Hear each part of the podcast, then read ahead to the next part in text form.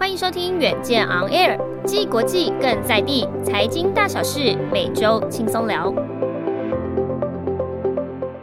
各位听众，大家好，欢迎收听远见 On Air。我是主持人，远见杂志副总编辑林让君。那在四月中旬开始，台湾确诊数天天数千，已经不是破千了，是天天数千哦。那为了维持医疗量能呢，各县市纷纷开办居家照护。那但是相信民众一定有很多的担忧，对不对？那在我们录音的今天，四月二十五号。就是刚刚六点多的记者会，疫情指挥官陈时中也发布了三加四居家隔离的新制，即日起也不再公布足迹了。到底这个新制要怎么做？远见 On Air 呢，特别邀请台北市立联合医院整合医学科的主治医师姜冠宇姜医师来为我们进行疫情的解析。姜医师好。Hello，Hello，大家好，我是姜冠医师，很高兴今天跟远见杂志哈，很久没同框了。对，真的。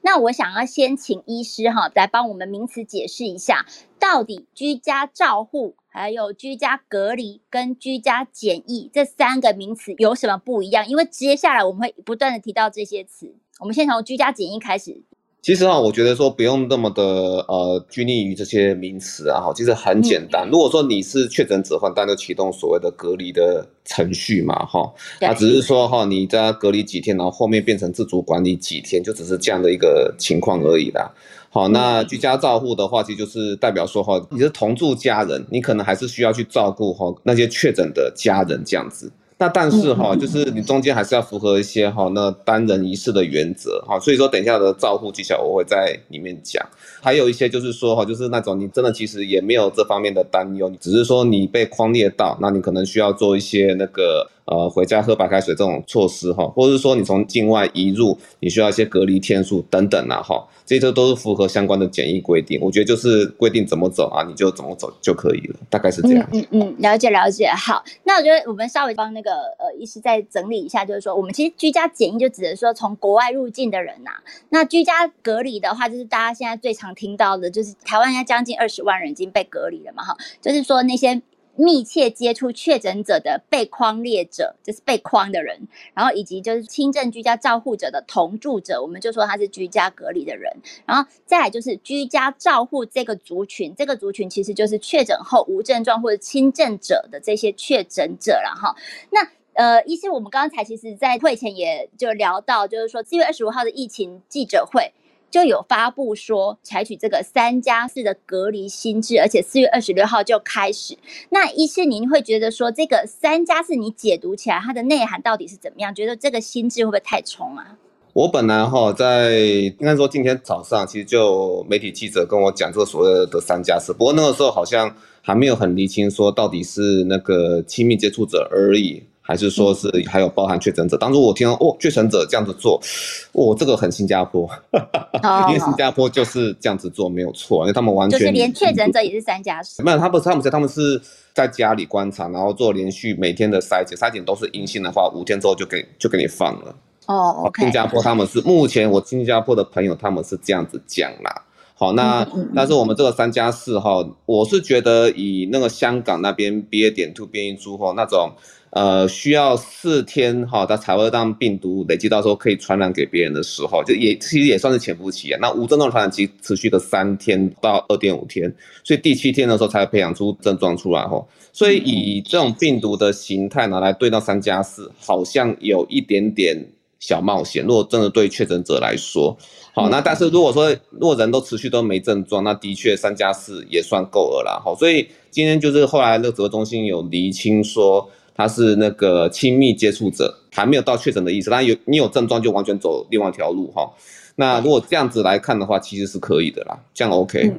嗯，就是被框列的密切接触者，但是他不是确诊者的，我们是用三加四的新制啊，哈，就是说我我看一下那个今天他是讲说三天要居家隔离哈，然后你在这个第三天你就是快筛你是阴性你就解隔了嘛，然后接下来这个四天的话你就可以进行自主的防疫，也就是说你每天要进行快筛，你快筛阴性的话你就可以出外工作跟采买生活的必需品，那这时候我就要问医师，因为很争议。也是说，指挥官是讲说，你这个四天的自主防疫期里面呢、啊，你其实是可以上班，但是不可以上学耶。Yeah，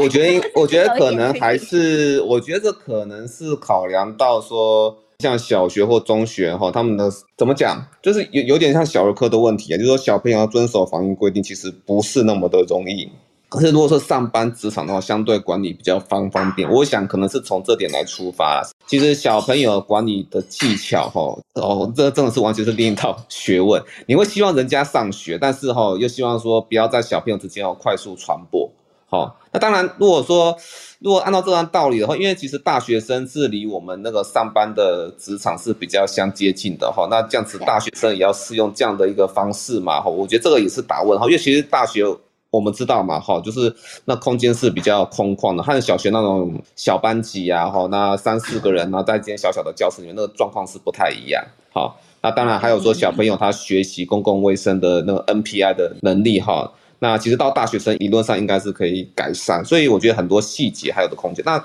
当然我我觉得说这个三加四哈，就算说我听到嗯，只是一个亲密接触者的相关规定的时候，其实我还会有个疑问呐。因为我们说居家隔离不是说就是本来就是呃确诊者之外，还有说非确诊同住家人嘛，好，嗯，那之前不是说哎，那就是让非确诊同住家人哈，他几乎整个与确诊者是同步的，那但是现在变成这样是是不是意思就是说整个即日起哦，同一个家人他会完全不同步，但是确诊者还在照顾的过程中，这样子是 OK 的嘛？哈，当然我我觉得还需要指挥中心更多的说明，会不会三家是只适用于在于说。我跟他亲密接触过，但是我不是跟他同住，那他这样三加四绝对没有问题。但是如果说我持续在照顾确诊的家人，那三加四还会再适用，我觉得还有一些讨论空间呐，因为我还是持续有跟确诊者那去做一个那个接触的风险，这样当这个家庭只有一个厕所的时候了，哦，大概是这样子，对。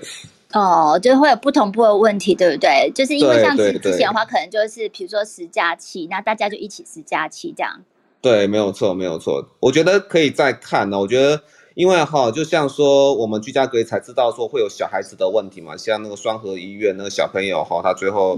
呃去世之后，我们才整个意识到说，我们整个呃救护车量能、接线生的量能，或者儿科专家要不要驻线在确诊儿童的那种专线上哈，好，还有说一些远距诊疗的问题，这些我们都是后来才发现，所以很多细节都是未来会滚动式的去。那个增加了哈，我觉得这个后面都还可以再讨论，也代表说不是说措施这样讲，它就是这样子了哈，它后面可能还会再讲得更清楚，或者做一些小小的更动。对，嗯嗯嗯，了解了解，对，因为其实我觉得说，呃，这套制度运行下来，其实也要考虑到照顾者的部分，对吧？就是说，如果你是呃密切接触者，你被匡列，但是你没有确诊的，你有四天的自主防疫期，可以上班不能上课，那但是呢，就是说这个小朋友。他必须有这个四天的自主防疫期，你还要待在家里。可是呢，你这个家长家长要照顾他，本来可以去上班，但是你又不能去啦。就是说，你必须一起被绑在家里面，就是有不同步的问题。这个这个又是一个问题了嘛，对不对哈？所以其实就跟之前哈那个小朋友哈他们在家的话，那那个时候东西还要另外再拟定所谓的那个家长的防疫假，那个是一样的啦。哦，所以其实问题还是很多，就是小朋友不能上课啊，完蛋了！你说家长。家长还 对对对，家长可能又还是必须被强迫在家。就是如果是用幼儿园呐，或者是小学啦，那种小孩子是不能够完全独立放在家的。这个其实家隔离一个非常大的问题。我我相信现在家长群组应该也是炸开中，已经就是不断有一些鬼打墙的问题会出现这样哈。那不过像他他那个我看呃这次的这个指挥中心的一个发布指引是说，目前已经居隔超过三天的人。嗯，可以自四月二十七号就开始解隔离，哎，这个意思可以帮我们解释一下吗？你说居隔超过三天，就是他们对目前现在已经居隔超过三天的，对，然后就开始去做，后面它变成自主管理嘛，对不对？我先确认一下这个意思。对对对对，就变成啊，对啊，那就符合他们他们三加四的一个。不过啦哈，我会觉得就是说这些都是。那个精简我们的隔离量能啦，就是虽然说我们的社会经济哈，那尽量不要说造成很大量确诊，说造成说它一个社会经济的破坏哈，那是一回事。那另外也是说哈，就是有点精简隔离量能和筛检量能的意思，就是说也也也意思就是说哈，你其实前面哈隔离的天数越少，你所需要的筛检，你有没有想过你的快筛？现在大家都买不太到吧，对不对？嗯，那你其实把它隔得越久哈，它所需要的那些快筛的量其实就越多嘛，对不对？好，因为你要监测他有没有症状。好，那就是说哈，当你以后隔离天数越少哈，你就等于是你有效管理轻症，你就是说把那些筛检用在那些说可能感染前面几天很有可能的哈，会是一个很强力传染力的人，你把它隔起来，然后并且做监控。那后面啊，其实哈，这个疾病是超过五天以后，通常大家的病毒就已经退过去了。然后，虽然这个是要打两剂以上疫苗才会有这样这样的状况，就是说你打完疫苗之后哈，那基本上第五六天哈，你的病毒就快速就退去，你身上都只剩下病毒的尸体。那这个时候其实再继续隔离你是没有什么意思的啦。好，这个其实在专责病房我很常看到。当然你也不能否认，后面的确会有很像去年那个 Delta 的埃及爸爸一样很狡猾，后面会阴转阳。但是如果说你在一个这么大量的感染环境里面，你你的量能已经很有限，你是要拿来去管理前面传染力很强的人比较重要，还是说全部都隔起来？哈，那个希望那个那个呃，都都不要有个漏网之鱼，苍蝇都不要飞出来那种那种感觉，哪一个比较聪明？因为后面我阴转阳只占了十三趴到五趴的机会，对，哦，那影响不大嘛，哈。那如果说我还全部都要把它隔离的干净，可是每次都会有漏网之鱼，那显然就是没有效率嘛，对不对？是净零还是它的成本还是蛮大的啊，程序还是很复杂的。没错没错，我后面那些阴转阳的几率哈，五趴到十三趴，那这是我觉得在整个社区的感染里面，它的贡献哦是不大的，真正贡献大的还是前面那些新感染的人。他在前面有无症状传染期，大概是第四天到第五天，有些都会到第六天了哈。那这些哈，那其实就是要把它给框好，那把它框好哈，那等到它病毒的量退去之后，它就它它就整个就整个就出来这样子。所以我觉得啊，但我觉得这段期间我们还是会看到说哈，隔离天数还是会缩短，就是之前指挥中心所放出来的变成七天，好，七天其实就是蛮刚好，就是说可能这个病毒整个。在打完两三剂的人身上，哈，他整个病程就几乎都走完了，他剩下都是病毒的尸体，几乎是这样。所以就是前面七天把它框好，那会不会说框到最后跟新加坡一样是五天？好，我觉得这个还要还要再看。对，了解了，因为目前三加四就是还是七天嘛，哈。对。那基本上我们就是说，对于这一些框列者是以筛代隔的一个状况了，对不对？嗯，这样几乎等于是，可是这里也是强调是对亲密。接触者了哈，就是你一直都没有事情，那就是以筛代隔。但是确诊者还没有，确诊就是因为你的病程，我刚刚讲过，香港那个 BA 点 two 哈，它是真的是到那个第七天哈，那出来，所以你很危险，就是前面七天。那你有症状出来，你就绝对还要再继续延长你的隔离时间，直到说确定你的病毒哈怎么都清干净。维持啊，大概是这样。对，就是确实就是说，快筛阳性的话，你还是要打一九二二，还是要通报走原本的流程，嗯、这其实是没有缩短的啊。嗯，没错，没错，没错。但是其实刚才啊，就是大家也有注意到，我们现在是以筛代隔，然后三加四天。那其实你这样整个的这个三加四的这个周期里面，你要用到的快筛试剂就至少五条，哎，是不是？就是你看，那个前面的那个第三天你要解隔的时候，你是就要快筛一次，必须阴性？然后你后面的每一天哦，四天里面都要各一支，就是一加四，就是五条啊。对对。那那这样那这样像那个快筛试剂也抢不到，医师会觉得这其实也还蛮担心的？嗯，我觉得现在就已经发生了，然后因为我本来是宣导说，在社区的药局那些好都买不到快筛试剂的时候。那其实你可以来到像我们私立联合医院也会有所谓的社区筛检，就安排一个仓啊，哈，就是一个 box 哈，那你可以去里面，然后有社区人员帮你去做，就给你一个快筛试剂，你现场自己去做快筛，或者说社区人员帮你做快筛，哈，这个叫做社筛啦，哈。可是真这是在台北好像有这个量能哈，但是我已经听到在桃园的朋友跟我说，社筛已经没有办法了，不敢是买不到。或者说社筛也排队排得满满哈，对，那我觉得快筛的确是那个也是一个蛮重的量能，其实更尤其，其实我可以预测到香港哈那边 PCR 哈，他们已经在爆发的时候已经量能完全跟不上，我觉得台湾也会变成跟香港一样，说到最后变成是你在家里连续两次快筛哈。嗯那你就可以在家里就自己算确诊，你也不用跑到医院一趟，你也不用说要人家到你家里去做 PCR，然后送检体到那个医院去，完全都不用哈，因为这样子做不完。对，那这样变成说，其实这也要快筛的量能啊，就变成说大家也要有两个快筛可以自由做确诊，然后之后还要有那些我这三加四哈，之后我看后面四间是每日都要筛，至少在职管理有四个，那代表说其实我们还是对这些其实是有点不大放心呐。老老实说，但是不放心是怎么样？觉得大家自己塞的效果，还有那个，嗯，我觉得其实我觉得大家自己塞的效果还好诶。如果说，嗯，如果你真的有症状的话，通常你不用塞的很标准，你也可以塞得到。你就是沾那个鼻毛，你也应该可以。沾得到，因为你的病毒量够，对，理论上是这样子哦。如果说你真的有症状的话，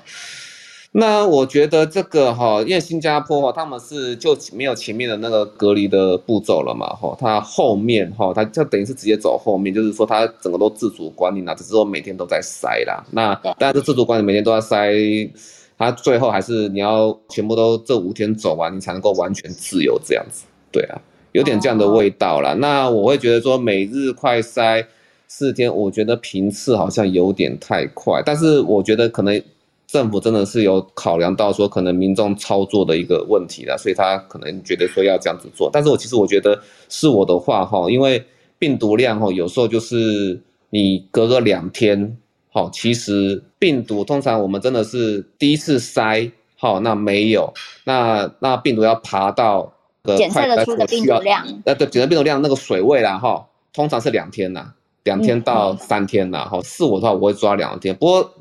专家他们讨论说决定要这样做，那就这样子做吧，对，就是求一个安心就是了，也也也也不至于求求安心，这样这样讲不太好了，不好意思说，对。好，就是说至少你是每天筛，可能有一点就是不会不会漏掉的那种感觉啦，是不是？嗯，对对，没错没错没错。好好，那这个是那个呃，医师在今这个四月二十五号疫情这个六点多的记者会之后，就是两个小时内我们就及时解盘，